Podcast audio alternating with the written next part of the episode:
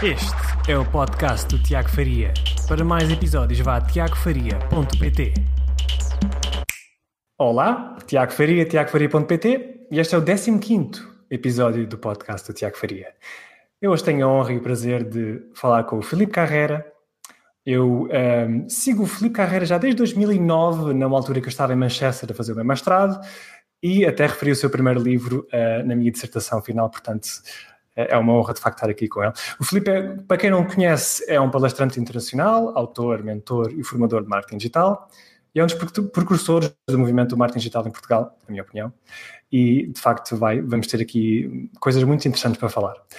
Olá, Felipe, bem-vindo ao meu canal. Muito obrigado por ter o convite. Tudo bem? Uh, eu uh, agradeço as, as, palavras muito, muito gentis mas eu, eu, eu quase me considero um, um dinossauro do marketing digital, uh, não porque já estou obsoleto, espero, mas porque uh, eu comecei a trabalhar um bocadinho antes de 2009 nesta área. Em 2009 foi quando o Tiago conheceu o meu trabalho, mas eu já vinha com projetos de comércio eletrónico desde 1997, por isso é que eu me chamo de dinossauro. Ah. Há muito tempo. E pronto, e pegando então nessas palavrinhas, queres, queres fazer um flashback ao início da tua carreira, para falar um pouco sobre ti, para quem não te conhece, ah, bem, eh, as tuas origens. É, as origens, as origens. Bom, eu, uh, começando assim de uma forma curiosa, eu sou economista de formação. Uh, Formei-me no ISEG, em Economia, e a minha especialização era até política monetária e planeamento. Política monetária e planeamento. O que claramente foi aquilo que eu fiz durante os últimos anos. Nada tem a ver, como é lógico. Um, ao, por volta de 1997 comecei a trabalhar em projetos de comércio eletrónico uh, e então comecei a trabalhar com os Is todos, os e-business, os e-commerce, os e-learnings e uh, vi que realmente ia haver uma grande oportunidade no digital. Uh, e, e e, e, comecei cheio de vontade a explicar que o digital era, era o futuro, e, etc. E encarei com muitas, muitas caras uh, a rir, muitos sofredores a, a, a, dar a volta, porque efetivamente uh, era muito mais atraente de tudo o resto. Uh, e isto era coisa de miúdos, quer dizer, eu, na altura não havia nem Facebook, nem, nem LinkedIn, nem Twitter, nem, nem Instagrams, nada. Era, eu lembro-me que a minha primeira experiência com a internet surge por volta do ano 1994, em que eu vejo, vejo pela primeira vez a internet e achei aquilo graficamente horrível, parecia o teletexto. Exatamente. Quer dizer, está aqui uma geração que não faz a mínima ideia do que eu acabei de dizer, teletexto, não. Mas pronto.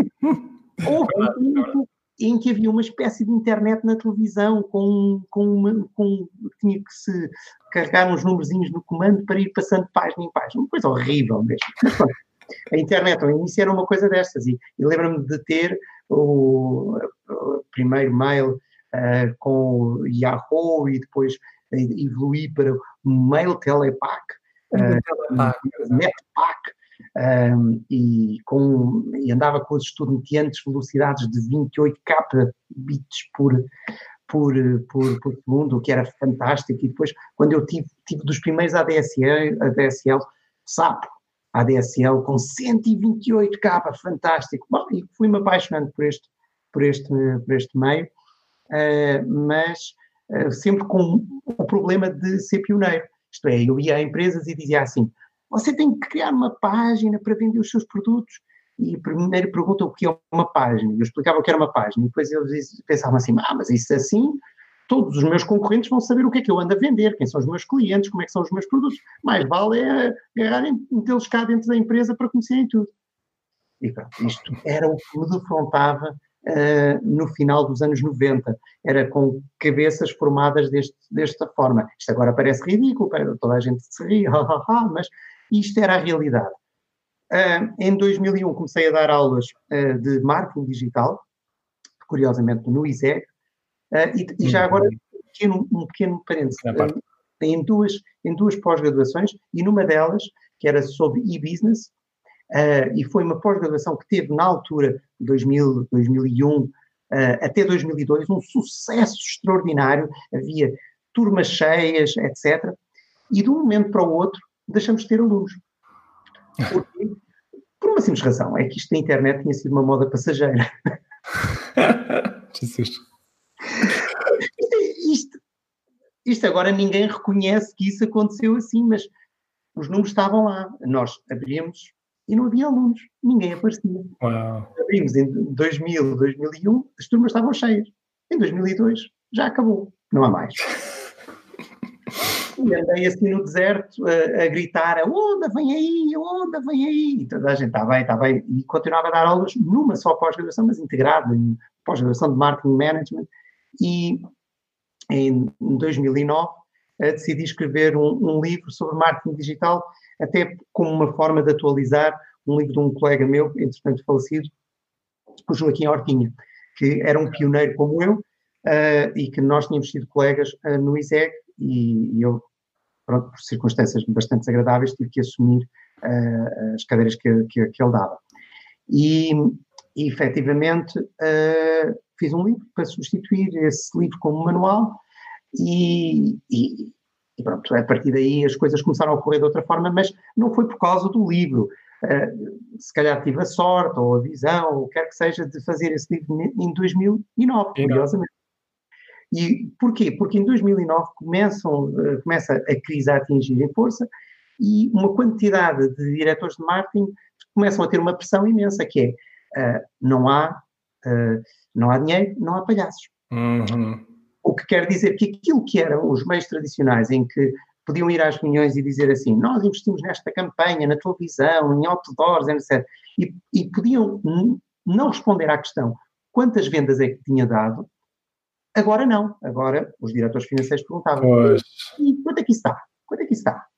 Pois, uh, era, era complicada a resposta, e então corta-se um bocadinho. Se é por fé que temos campanhas publicitárias, corta-se um bocadinho a ver o que é que acontece. E não aconteceu a hecatombe, mas os próprios diretores de marketing começaram a pensar, eu tenho que descobrir coisas mais eficazes. E o digital surgiu aí como uma grande oportunidade, não só em Portugal, mas a nível mundial.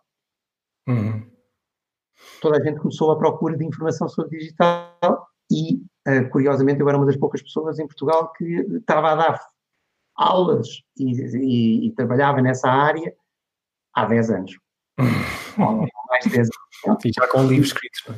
E o que quer dizer que aí deu uma vantagem e fui convidado para, para ser coordenador da pós-graduação em marketing digital do IPAM, que felizmente tem sido uma pós-graduação que fizemos este ano 10 anos e temos 55 edições realizadas, 1.300 alunos. Poxa. Líderes de mercado a grande distância, não é?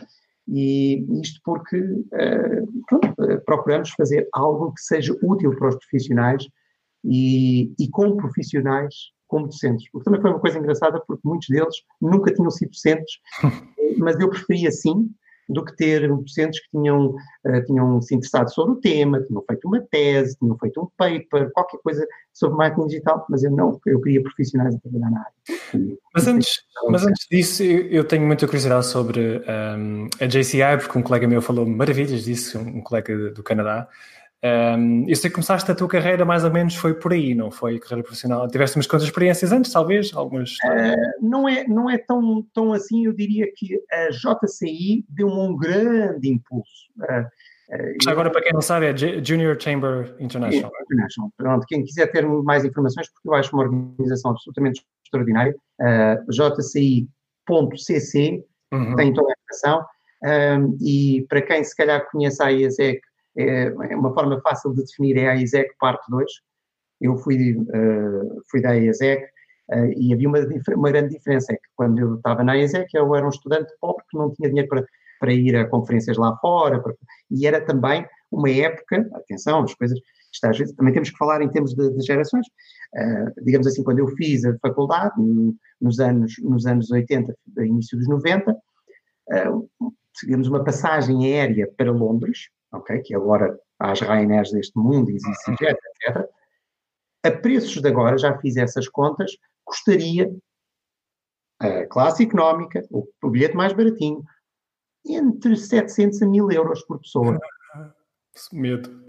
Por isso, isto de ir lá fora não era só uma questão de uh, não haver dinheiro, é que não havia dinheiro para essas passagens, é que era impossível. E depois também não havia bookings, Airbnbs, etc, etc, que fizeram também, é que quando, antigamente, quando se viajava, tinha que ir a uma agência, marcar um hotel, e a agência ganhava um X, que não era pouco, e só escolhia determinados hotéis, etc, etc. Não tínhamos uma escolha imensa de hotéis. Bom, isto só para dar um contexto. Uhum. Agora, a JCI uh, é, é, justamente essa parte 2. Parte dois.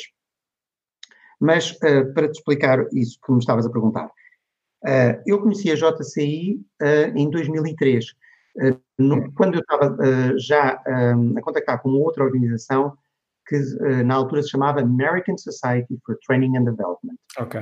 Agora se chama ATD, que é a Association for Talent Development. Okay.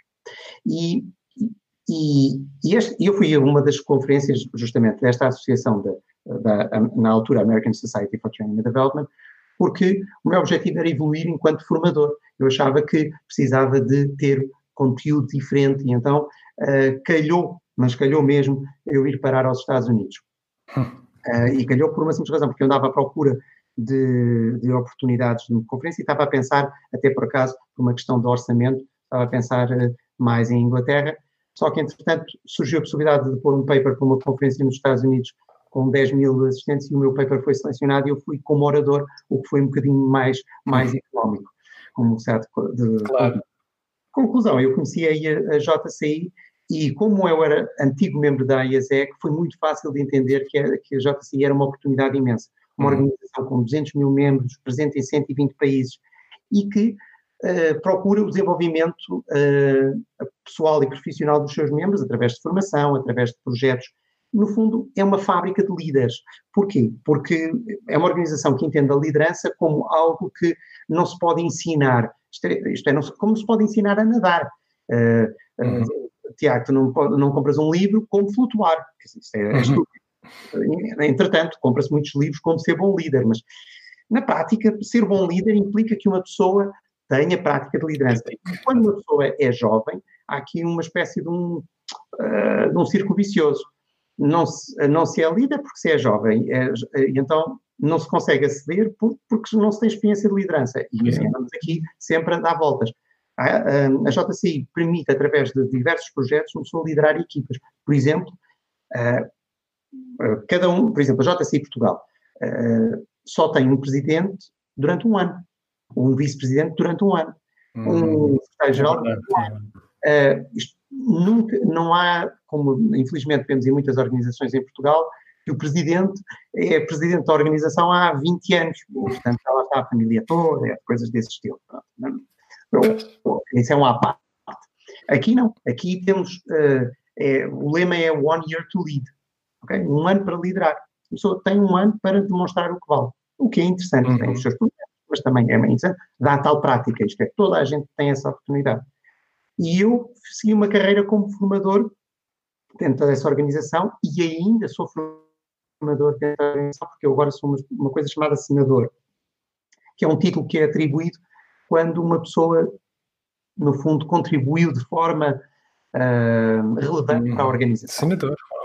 Nesse uh, eu tenho dado formação em muitos países, tenho aberto muitos, as portas de muitos países onde tenho dado uh, formação porque acabo por conhecer o país, acabo por conhecer as pessoas e, e pronto, tem sido uma experiência engraçadíssima. Uh, antes desta organização, eu raramente dava formação uh, fora do país e agora, nos últimos anos, uh, dei formação e aulas em universidades em mais, e orador, e orador em conferências em mais de 50 países.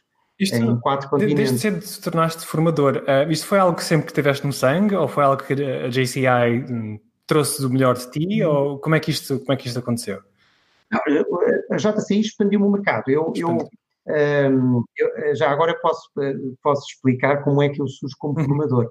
Um, eu, eu fiz um curso em 1992 e, e a minha ideia era, uh, em termos da, minha visão, era em 2002 eu seria diretor de mais ou menos pequena ou grande, a dimensão era não era, não era algo que me importava. Importava-me era, no fundo, ter um, um cargo de desfia interessante e não sei. Mas pelo, por esse caminho, entre 92 e, uh, e até 2002, descobri uma coisa que é sempre horrível, que é, eu descobri que eu detestava a gestão corrente. Porque eu tinha a minha própria empresa e eu detestava a gestão corrente, detestava aquela coisa de, de gerir o conflitozinho do dia a dia, o, a quantidade de processos, porque, uh, infelizmente, uh, e, e, cada vez com cada vez mais sérios sobre tudo e mais alguma coisa, as pessoas acabam por ter uma visão muito arco-íris das profissões, não é? há uns anos atrás, a quantidade de gente que se candidatou para, para medicina forense foi um exagero. Toda a gente estava a ver no CSI. Okay? mas isso já agora, a quem está a ver, procurem um, um, um vídeo do John Oliver sobre, uh, sobre uh, justamente médicos-legistas, coroners. Se puserem uh, John Oliver e coroners, é espetacular porque aquilo que nós temos como visão do CSI, que uma pessoa até pode pensar, os Estados Unidos é um país tão evoluído, etc., é tão mentira que é um exagero. Só para dar assim uma pitada daquilo. Eu vou pôr nas notas depois. Os médicos, os médicos nos Estados Unidos são eleitos. Ok? É espetacular. Essa para mim blew my mind. blew my mind. Por isso, nós temos estas visões e, eu tinha a visão de um gestor epá, de uma outra forma.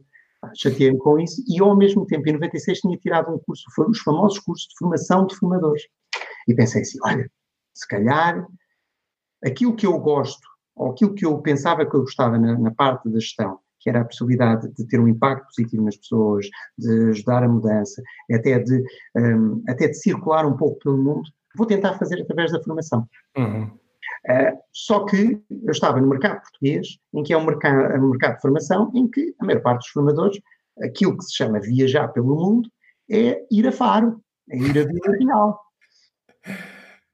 Uh, não era exatamente aquilo que eu queria. Eu não te entusiasmava muito. Eu queria ir um bocadinho mais longe. E aí, efetivamente, por isso é que eu comecei a procurar e procurei essa, primeiro essa organização, a American Society for Training and Development, que me abriu várias portas e que eu com ela também acabei por ir a vários sítios, mas foi a JCI que efetivamente me abriu o mundo de par em par. E eu uh, agora uh, passo metade do ano uh, sem. Eu nunca fiz uma contabilização, mas se calhar até mais de metade do ano fora do país, de um lado para o outro, um, por causa disto.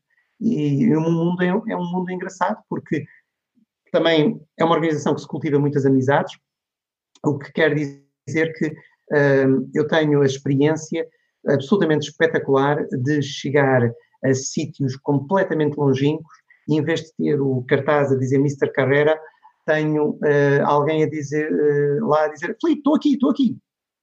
É, é, um bocadinho diferente quando isso acontece, quando isso acontece, sei lá, eh, no, no meio da, da Rússia, de, de, do Líbano, da Mongólia, da Islândia, da África do Sul. É, é um bocadinho diferente.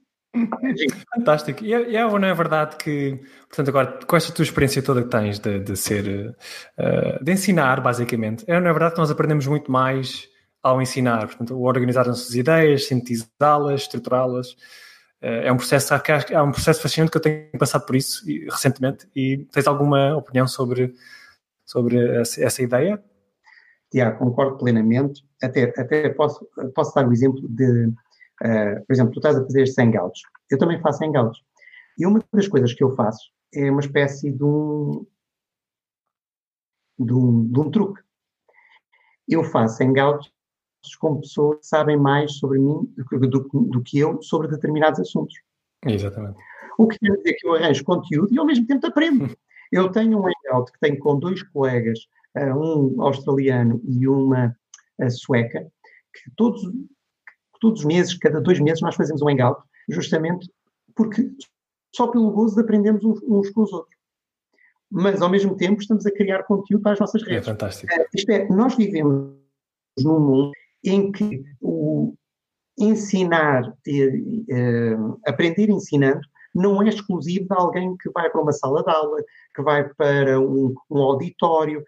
Claro que também temos essa experiência, mas por isso é que eu insisto com os meus alunos na pós-graduação para partilharem aquilo que estão a aprender. Numa lógica, numa lógica que não, nada tem a ver com aquilo que tem sido a lógica do aluno, que é, eu tenho um caderninho, e agora mais sofisticado, eu tenho um iPad, eu tenho um computador, mas eu guardo tudo para mim. Pois. Ah, porque não? Eu, as coisas que eu encontro, eu vou partilhando através do meu LinkedIn, através do meu Twitter, através do meu Facebook, através do meu Instagram. Qual é o problema? Eu estou a criar pegada digital e ao mesmo tempo eu estou a criar uma audiência. Mas, mas não, ainda há muita, muita barreira. Nós, uh, isto do, do ser digital ainda leva sempre mais tempo. Eu diria que há sempre três tempos. O tempo da tecnologia, que é muito rápido, isto é, nós temos tecnologia que, que, que ainda não estamos a utilizar nem a 100%, mas ela já existe. Temos o tempo das mentalidades, que demoram muito tempo a, atingir uh, a tecnologia e nunca chegam a atingir, é como um horizonte que se afasta sempre. E depois temos o horizonte legal, que é, esse então ainda demora muito mais tempo, porque só depois é que vai fazer regras de coisas que já aconteceram. É verdade, é verdade. E, e olha, voltando um bocadinho ao teu livro original de 2009, Uh, atualizado quatro vezes. Quatro vezes, exatamente. É... Mas agora olhando mesmo para esse, esse, esse, a primeira edição. A primeira edição, qual é que achas que é a maior diferença entre o marketing digital em 2009 para agora, 10 anos depois, em 2019? O que é que mudou e o que é que se mantém verdade hoje em dia? Ora bem, o... eu vou dar uma resposta um bocado esquisita. Ótimo. Nada mudou. Okay. Vamos lá ver. Tudo mudou em termos micro. Uhum. Isto é, uh, as ferramentas. Uh, eu lembro-me que em 2009 o alcance orgânico do Facebook era tão fantástico. o alcance orgânico dos Twitter, do LinkedIn, tudo era fantástico. Uh, agora, a lógica que eu, desde 2009, venho dizendo é que, no final, nós não vamos falar de marketing digital, vamos falar de marketing. Uhum. Por isso, isso para mim não mudou. Os princípios nós vamos continuar, os princípios continuam a ser os mesmos. Uh, o foco no cliente uh, e não no, no, na produção, quer seja do conteúdo, quer seja do produto, quer seja do serviço. Exatamente. Por isso, nós temos. Tudo mudou, em termos das ferramentas, porque vejamos como uh, o, o, foco, eu já em 2009 dizia, epá, atenção, o multimédia, o vídeo, fotografia, extremamente importante, trabalhem isso, preparem-se isso. Uh, como profissionais, nós mesmos devemos trabalhar o vídeo. Uh, devemos, devemos desafiar-nos a coisas como estas. Uhum. Para? Para experimentar, para perceber quais são as reações, como é que acontece, como é que nós lidamos, para estarmos a falar com uma coisa que não nos diz nada. Quer dizer, eu de vez em quando olho para baixo e ainda vejo o Tiago abanar a cabeça, mas eu quando olho para cima não vejo nada, vejo uma câmera com uma luzinha azul a olhar para mim. Esse é um aspecto complicado, mas temos que nos habituar que esta é uma, nova realidade. nova realidade. Habituar-nos a comunicar com o mercado assim. E, e eu vejo ainda muitos profissionais a resistirem imenso, apesar de serem profissionais da área digital. Porquê é que achas que isso acontece? Porquê é que, porquê é que ainda existe essa resistência? Uh, principalmente nas empresas que estão em dificuldades em vender mais, uh, porquê é que não olham mais para o digital? É incrível como, eu diria que 95% das empresas não, quer dizer, sabem que existe o digital, mas não, não sabem explorar e não, não querem perder tempo com isso, como se não fosse uma coisa que lhes levasse ao nível seguinte, não é? Ora bem, eu vou-te dar duas respostas. Vou-te dar a politicamente correta e a politicamente incorreta. Ótimo. É, politicamente correta. Bom, uh, falta uh, formação, consciencialização, sensibilização dos nossos empresários para estes novos meios, para as possibilidades, etc, etc. Agora, politicamente incorreto.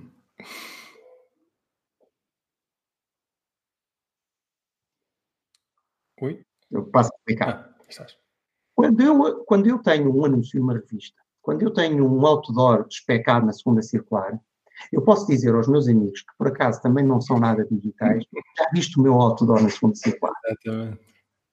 E os outros, epá, ou se não até telefonam, epá, vi lá o teu outdoor na segunda circular, epá, uma coisa palpável, fixe, uh, física, não é? É diferente. É como ter um prédio, basicamente. É um fantástico. Agora, quanto é que aquilo vendeu? Ou, ainda há mais. Eu não me admirava nada. Não me admirava nada, porque há, há coisas. Nós temos que também, às vezes, ter a coragem de dizer que o rei vai nu. Que é o seguinte: imaginemos que eu sou o gestor de uma grande empresa qualquer. E se dá uma possibilidade de utilizar uma parte do dinheiro que é dos meus acionistas para me promover a mim mesmo. Há uns anos atrás, e, e, não é por causa dos casos todos que surgiram agora, há uns anos atrás, uma das coisas que me diziam é fulano de tal, grande gestor, fulano de tal, grande gestor, é pá, fantástico gestor, etc. E eu dizia sempre a mesma coisa, não é por acaso, não é por causa dos casos que surgiram agora, eu uhum. dizia sempre o mesmo já nessa altura, dizia sempre o mesmo. Eu acho que eles seriam grandes gestores se, se tivesse, eu podia ter a certeza que eram se tivessem pegado num negócio do nada uhum.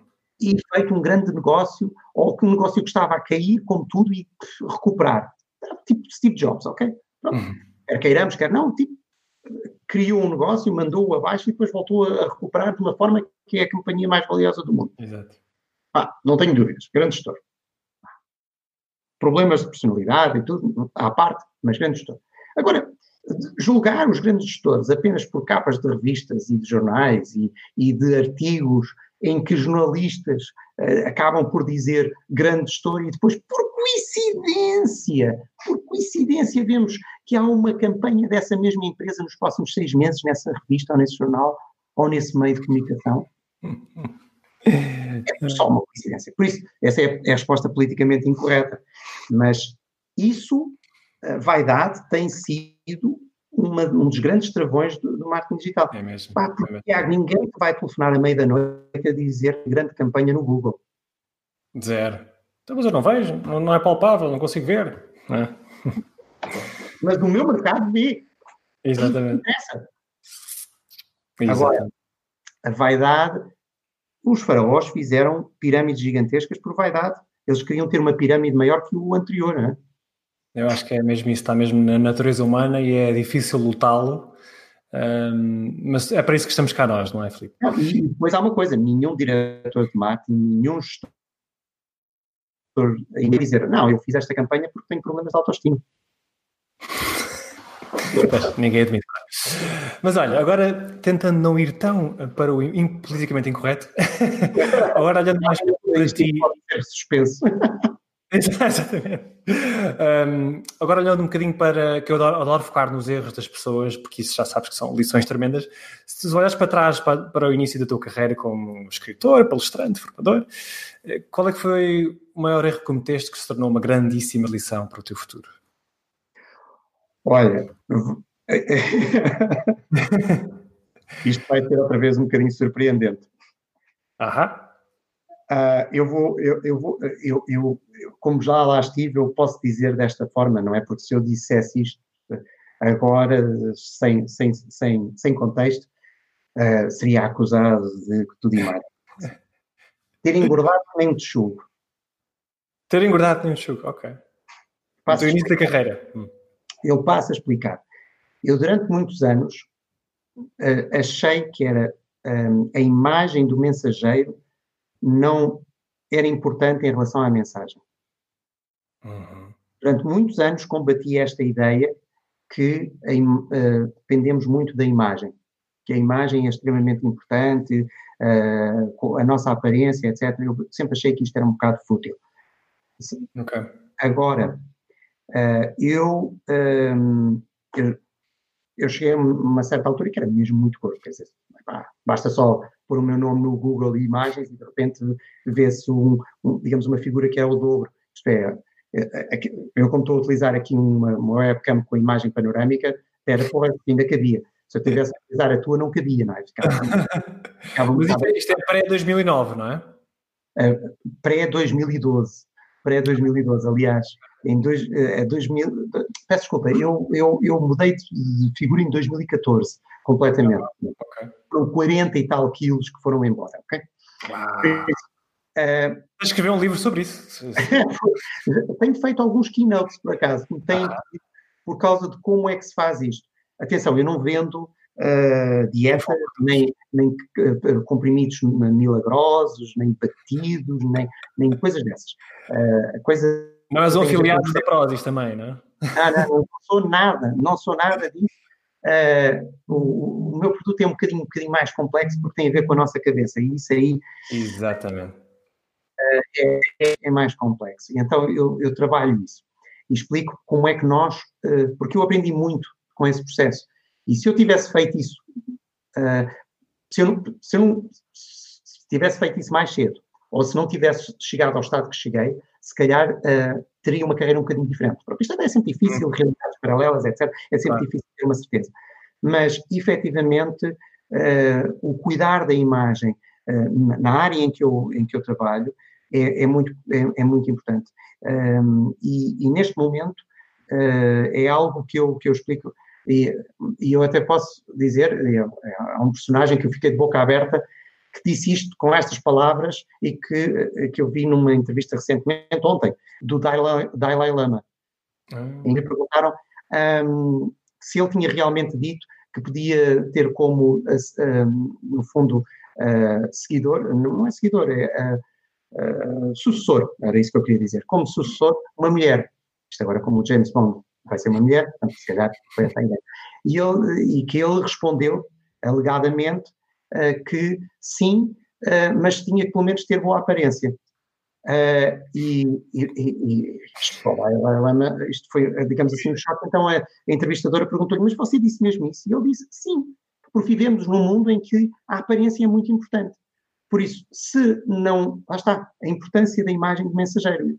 É algo que eh, eu andei a lutar há uma quantidade de tempo e se, calhar pensava que figuras como o Dalai Lama, todo espiritual, etc., nunca se iria imaginar ele dizer que a aparência conta, não é? E não é que conta. Ele percebeu a sua audiência, é, é o que interessa, não foi? Não é? Espero. Um, perfeito, espetacular que, que, revelaste esse pequeno pormenor. Pequeno pormenor.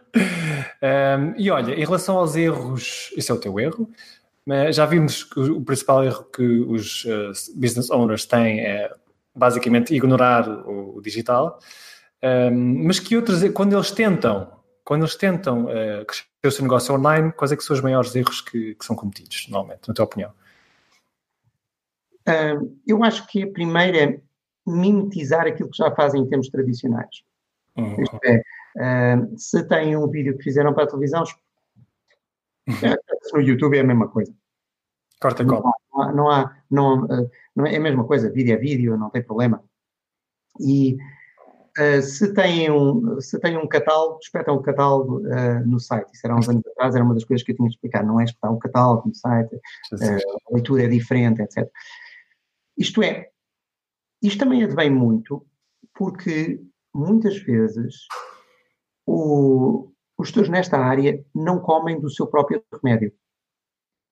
E eu tenho visto isso na parte de e-commerce, na parte de marketing, na parte de, de, business, na parte de e-learning. Uh, isto é, não, uh, não, por exemplo, alguém que uh, toma decisões sobre comércio eletrónico tem que, tem que ter hábitos de comércio eletrónico. Pessoais, tem que ter. Uhum. Para poder ter digamos assim, um instinto sobre a matéria. Tal como não admito um docente em regime de e-learning que não tenha dado a formação em regime de e-learning, como alguém que nunca tenha entrado numa sala de aula e a dar aulas. Quer dizer, não faz sentido. Tem que, tem que ter recebido formação, tem que ter experimentado. Isto é, tem que ter comido do seu próprio remédio. Uhum. Uh, e, e, foi algo que eu procurei, uh, ao longo do tempo, sempre fazer eu, eu, eu sempre fiz experimentações comigo, comigo mesmo. Uh, se quisermos, uh, utilizando redes que às vezes são de adolescentes e eu vou para lá, etc. Sempre que há uma nova rede eu experimento e vejo. Até o Tinder eu experimentei, ok? Uhum. Uh, para ver o, como é que se relacionavam as pessoas. Por exemplo, é uma rede muito interessante para uma pessoa perceber a questão da imagem, como é lógico, mas também o web copywriting é extremamente importante. Genial. O que, é, o que, é, que são as palavras ativadoras? É, aconselho vivamente a experimentarem o Tinder. Aliás, no, uh, Tiago, não sei se te lembras, mas no, no, no, meu livro eu dedico um capítulo que nunca poderia ser um livro do norte-americano à pornografia. Portanto, Porque, porque é um dos setores mais avançados sempre em termos do digital. Sempre estiveram na vanguarda. Ainda é a maior indústria, acho é. Não, mas, mas, mas nenhum norte-americano vai escrever sobre isso porque epá, aquela mentalidade do Midwest não, não aguentava, explodia. Oh my God. Perfeito, perfeito, Filipe. Um, então, esse, esse é o maior erro, que é replicar basicamente aquilo que fazem offline. E então, o que é que eles deverão fazer se tiveres um top of mind as três coisas primordiais que se devem focar para ter sucesso online? Ok. Lá está. Experiência pessoal. Experimentar. Experimentar o meio. Isso é, é a primeira. Depois, começar pequeno.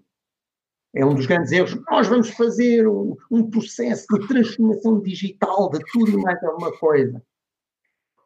E terceiro, cuidar da formação. Okay. É extremamente importante formar os recursos humanos.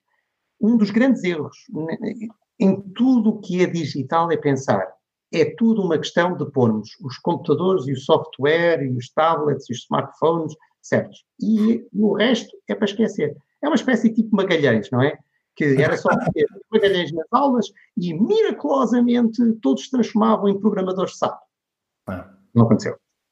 Exatamente. É, é tipo dizer, o João percebe de redes sociais, põe lá e fazer anúncios. Não? Não, não, não faz sentido. Isso, é, ah, isso já agora é, uma, é um grande erro, que é considerar que, uh, e tu estás integrado nessa geração bem, que é os millennials, por definição, são extremamente inovadores e abertos a novos desafios, principalmente no digital. Os desafios que eu lanço em sala de aula é ver millennials a engolirem seco. principalmente quando é digital. Eu, eu dou um exemplo muito simples. E, e, e os, os, os antigos alunos que já passaram por isso vão se lembrar e vão, vão dizer: pois é, isto aconteceu mesmo lá na sala de aula. Eu desafiava os meus alunos a criar um conteúdo em vídeo de dois a três minutos sobre, um, sobre uma parte da matéria. Ok? Ok. Ok. Aí tudo bem. E depois dizia, e o conteúdo tem que ser público no YouTube.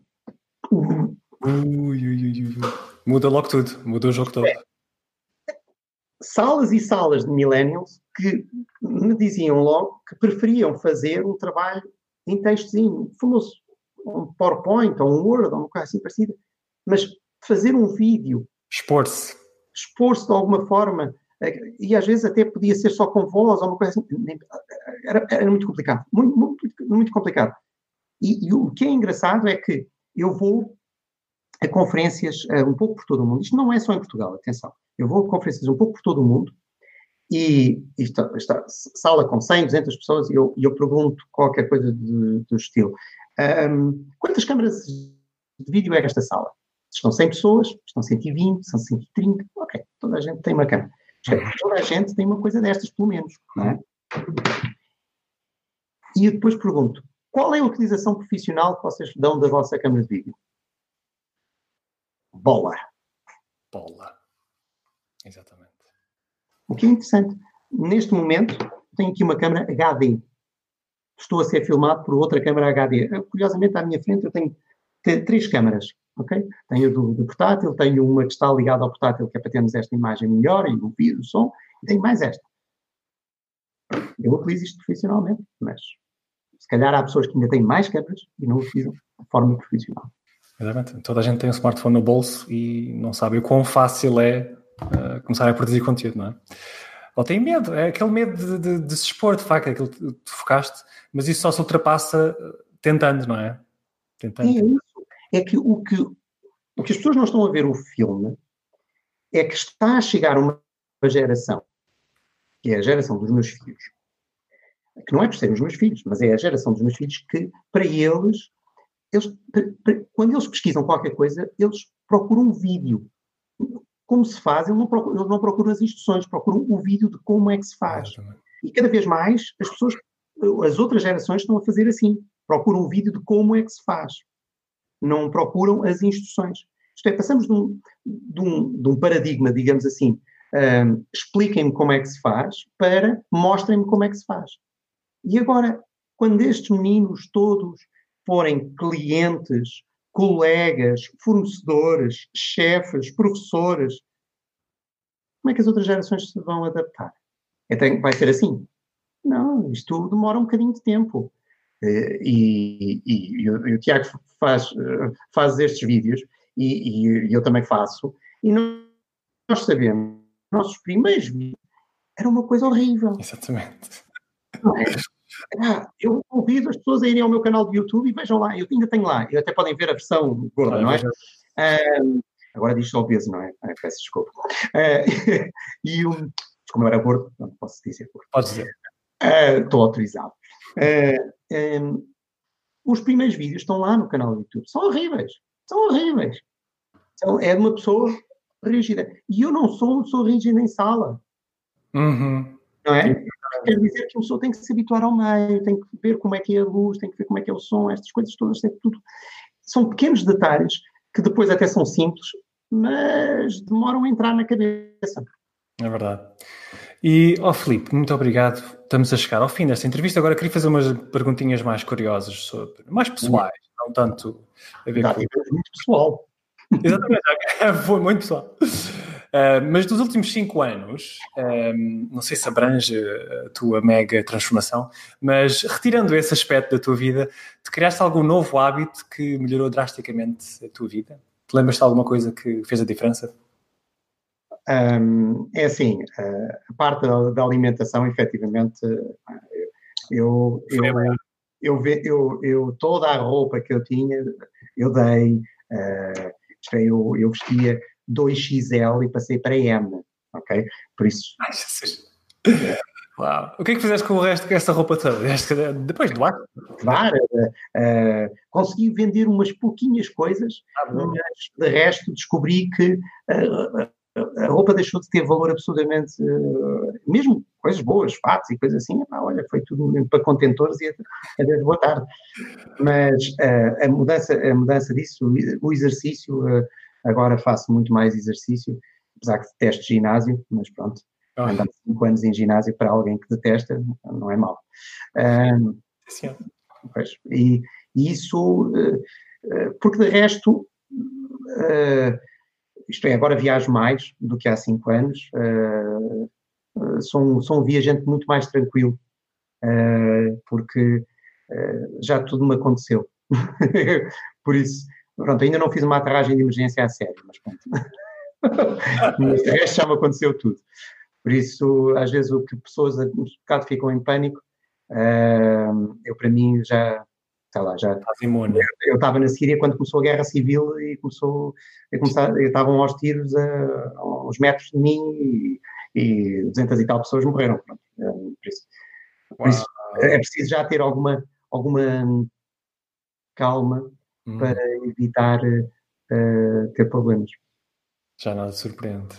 E olha, qual é que foi o pior conselho que alguém já te deu? Lembras-te alguma coisa que te vem à cabeça? Olha, por acaso não. Eu, eu acho que os, os, os maus conselhos, eu acho que é como, um, é como eu, eu, por curiosidade, eu gosto muito quando vou um, à Turquia, principalmente à Turquia, porque tem lá esse hábito, que é ler uh, o futuro nas borras do café. É muito giro. Porque olham, olham para uma taça e dizem assim, vejo um castelo, e vejo um palácio, e vejo uma floresta, e só olha e só vê borras, não é? E, e eu acho que os maus conselhos é um bocado como isso. Eu, eu sinceramente já não me lembro quais foram as previsões que fizeram. Uh, agora, agora, digo uma coisa: tudo aquilo que nós somos, uh, neste preciso momento, é resultado de bons e maus conselhos, de boas e más decisões. Uh, por isso, nós não. É algo que eu, eu explico em algumas, alguns, alguns keynotes: é que o sentimento pior que nós podemos ter é o arrependimento. Eh, é, ah, eu arrependo-me de não ter feito um curso, eu arrependo-me de não ter uh, ido para não sei onde, eu arrependo-me de não ter continuado aquela relação, eu arrependo-me de ter acabado aquela relação. Nós não, não conseguimos saber o que é que iria acontecer uh, face àquilo que fizemos ou não fizemos. Uhum. Uh, tipo realidade paralela. Isto é, nós assumimos, quando nós estamos a arrepender, assumimos que iria ser pior, quando não temos a certeza. Eu vou-te dar um exemplo muito rápido, uma, uma, uma história de um, de, um, de um, Eu estava a explicar isto a um colega meu, estávamos num aeroporto e encontramos um amigo canadiano, estávamos a falar do Canadá, e um amigo canadiano. E ele, ele estava a abrir o coração para mim e disse: Ah, eu tenho uma amiga que é muito amiga e, e, e, ela, eu acho que ela era muito compatível comigo, eu não iniciei uma relação com ela, uh, não quis e nunca ultrapassar aquela, aquela lógica de amigo e eu arrependo porque nós éramos realmente muito compatíveis e se calhar a minha vida agora é completamente diferente. E eu disse: ah, isto é assim. Uh, vamos, vamos, vamos ver o que é, como é que poderia ser a tua vida começava a relação com esta rapariga, tudo fantástico e tal, é pá, fantástico, maravilha, eram super compatíveis, têm toda a razão, fantástico. Iam passar férias ao sul de França, estavam na estrada e tal, não sei o quê, ver ali a Côte d'Azur e tal, vem um caminhão, matou os dois. Mas esse é um dos, uma das, uma das milhões, um dos milhões de possibilidades que, não, que temos de futuro. Isto é, não necessariamente uh, era e viveram uh, felizes para sempre. Não necessariamente. Às vezes, pequenas decisões que nós tomamos, uma colher de um lado para, da mesa para a outra, alteramos o futuro. Tudo altera o futuro, no meu entender. Nós não sabemos é como. Lá está, de volta às decisões, não é? Portanto, o pior conselho não interessa, desde que te. Depende das, das, decisões que tu tomas depois de ouvir esses conselhos, não é? é tudo volta aí. E olha, um, que pessoas, para além do Filipe Carreira, que pessoas, celebridades é que segues online que, que ah, é, não siga a mim mesmo, isso é um exagero. Mas ouve toda a hora. Eu, eu, eu, eu vou sempre procurar seguir uh, desde celebridades até os meus próprios alunos. Eu sigo os, os meus alunos. É eu gosto de, de, de, de, ver as suas partilhas. Um, sei lá, eu posso dizer o Kawasaki, por exemplo, é um tipo que está hum. sempre a colocar, o Gary Vanderschak é maluco e agir de, de ver o tipo de conteúdos. Um, isto são, digamos, personalidades que se me ocorrem. Eu não, não sigo as Kardashian, peço desculpa, não, não sigo o Donald Trump. Uh, já tenho tido essa tentação porque às vezes só para me rir um bocadinho, mas, uh, mas acho interessante quando nós vemos alguém com conteúdo interessante independentemente do seu nome ser conhecido ou não, a seguirmos, porque é isso que, que temos. Eu, por exemplo, uma das coisas que eu faço na atualidade, eu gosto muito de seguir uh, uma diversidade de meios de comunicação internacionais. Uh, nós não temos a percepção que a uh, comunicação, comunicação social, neste momento, divide-se em, em, em, blocos, quase como na Guerra Fria. e eu gosto de contrastar, sei lá, uh, Fox News com Russia Today, Al Jazeera com CNN, eh, BBC World com NHK, eh, CCTV com TVE, uhum. por exemplo, com bom serviço, etc, etc. Isto é, nós podemos ser a nossa própria agência noticiosa. Antigamente dependíamos da Reuters, da Lusa, de coisas assim. Também sigo a Reuters e a Lusa. Mas eu acho que vivemos um mundo em que nós podemos um, e devemos, que isto é extremamente importante, diversificar as nossas fontes de informação. Aquela ideia de todos seguirmos os mesmos de uma forma ou de outra,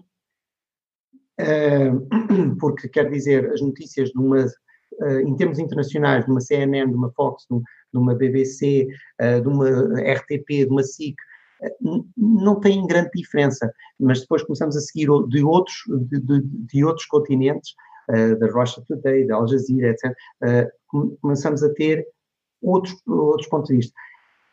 Porque nem, nem todos têm a verdade absoluta, nem todos têm a mesma. E, e convém nós também sermos, aceitarmos esse desafio mental de diversificarmos as fontes.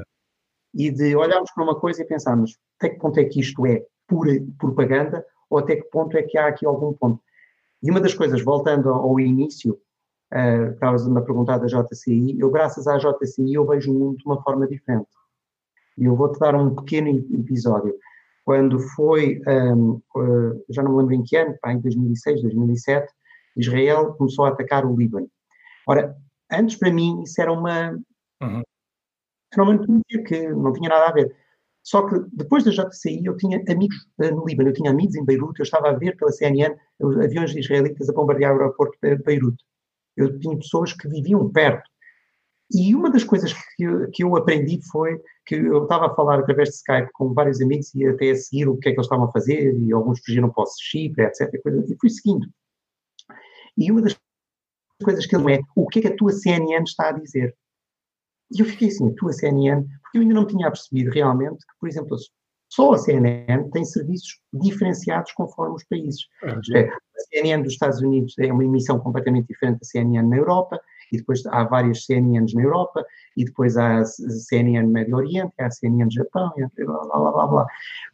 E isto é interessante porque a forma como o mundo, eh, como vemos o mundo, quando nós começamos a ter contactos no local, é, é muito interessante. É, é muito interessante. porque, infelizmente, eh, devido também a que as pessoas não querem muito ser desafiadas, os meios de comunicação social têm que simplificar a realidade. Uh, e eu, eu, tenho viajado muito para o Médio Oriente e eu costumo dizer que é um dos sítios onde a simplificação é, é maior. É, é, algo como os índios e cowboys. Eu, quando era, quando era miúdo, eu queria ser sempre cowboy, os índios eram os maus. Quando eu, quando, quando eu cresci, pensei assim: peraí, os cowboys é que eram os maus, os índios até eram, coitados, estavam a defender a sua própria terra, não é? E uhum. defendiam com lanças e os outros era à base de canhão. Olha que interessante.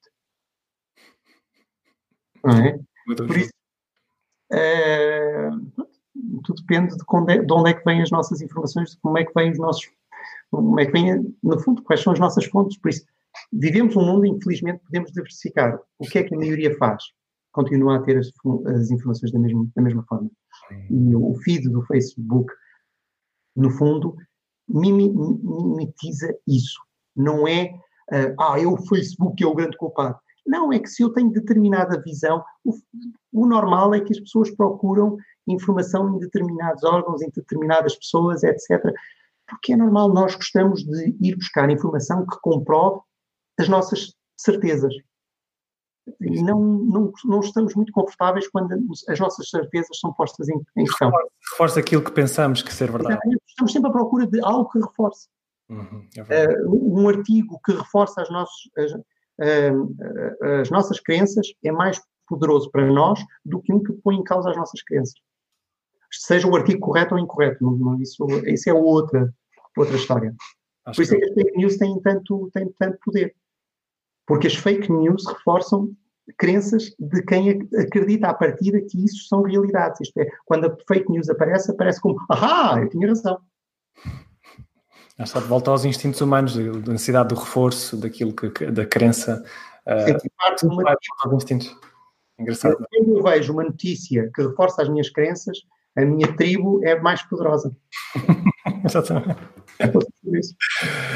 Perfeito, uh, grande Filipe. Olha, se tivesse de escolher um livro de marketing, tirando o marketing digital, uh, de marketing ou empreendedorismo ou negócios, whatever, um, que tivesse que oferecer esse livro, qual é que oferecerias? Olha, vou ler um que eu costumo recomendar aos meus alunos de marketing e que uh, parece sempre um bocado esquisito. Uh, o erro de Descartes, de António Damasio. Uhum. Ok. E passo a explicar. É porque uh, nós somos levados a convencer, culturalmente, e por causa do senhor Descartes também, a pensar que o, nós tomamos decisões com base na razão. A emoção é uma coisa que, ah, sim, as senhoras, uh, pronto, são mais emocionais, etc. Mas não, é mentira. Somos todos. Uh, não há decisão sem emoção. E essa é é a grande conclusão do, do livro do António Damasio, uh, que, digamos assim, não é muito fácil de ler, não, eu aconselho, mas eu, vejam a parte digest da coisa, porque é um bocado complicado. Mas é, eu acho que é algo que é importante para nós percebermos até, uh, por exemplo, e agora mais outra coisa, se calhar politicamente incorreta, uh, uh, as comissões de inquérito do BES, do Parlamento, em que vemos gestores que teoricamente eram super gestores, absolutamente fantásticos, e a dizer Bom, era o, era o Ricardo que dizia. Se ele dizia, era porque era certo. E eram, teoricamente, pessoas com uma formação nos árvores desta vida e etc. E, e como acreditavam, tinham confiança numa pessoa, não questionavam nem a sua racionalidade, nem pensar assim, espera isto faz algum sentido. Uhum. Ainda bem que referes esse livro, porque acho que é uma das maiores lições que se pode dar a alguém que seja a querer eh, ter sucesso no marketing, que é Quer dizer, a maior parte das pessoas vende com base na razão, não é? Tipo, nós somos tão bons por causa destes. Pensa, pensa, pensa, pensa. Os publicitários já perceberam isso há muitos anos. Hum. Epá, é assim, ninguém vende um carro a, a falar de prestações. É, exatamente. Vende-se pela cor, vende-se porque é mais atrativo, vende-se porque, por exemplo, porque é que de repente surgiram tantos um, SUVs e, e, carrinhas no parque automóvel? Porque a mulher começou a decidir. Isto é uma coisa que a indústria automóvel assume. A mulher começou a decidir dentro de casa a compra do carro. E, e isto vai parecer muito chauvinista, isto agora há coisas que a pessoa tem que ter muito cuidado, mas isto funciona assim, é uma questão psicológica. Uma mulher tem uma altura menor, normalmente, em termos médios, do que um homem, e quando se senta num SUV, vê-se mais alta do que o resto, e por isso é que os carros estão a subir. Estou-me a rir porque eu confirmo isso. Aqui em casa aconteceu. A minha mulher escolheu o carro e foi um SUV. porque se olha, isto é uma questão de segurança. Isto é um instinto primário. A segurança, a segurança, como eu sinto-me acima de. E curiosamente, um carro que esteja mais alto tem menos segurança em termos de capotamento. Hum. Curioso, não é? Porque, o, o, o, no fundo, o, centro de gravidade está mais longe do chão, o que quer dizer que um, com o choque lateral, mais Enfim, escolha dela, olha, escolha dela. olha. Filipe, brutal, grande entrevista. Como é que as pessoas uh, podem saber mais sobre ti? Olha, foram gênios de Search Engine Optimization. Porque uh, no final dos anos 60, isto em 69, que é um bom ano, deram o nome de Filipe Carrera. E Filipe Carrera, há muito poucos, muito fora, curiosamente. É um nome espanhol, não é? Hã? Espanhol ou não? Esse... Era de origem espanhola. Essa é que é a combinação. Há muitos Felipe Carrera. Exatamente e na América Latina e não sei o quê. E, e, por exemplo, também no Brasil, Felipe, Felipe. Felipe. E depois há muitos Felipe Carreira. Lá está. Mas, Felipe mas se calhar o Google vai te perguntar: será que não querias dizer carreira? E depois Não, por acaso, porque já, já tenho lá muito conteúdo no nome. Pronto, já dominas, de pensar.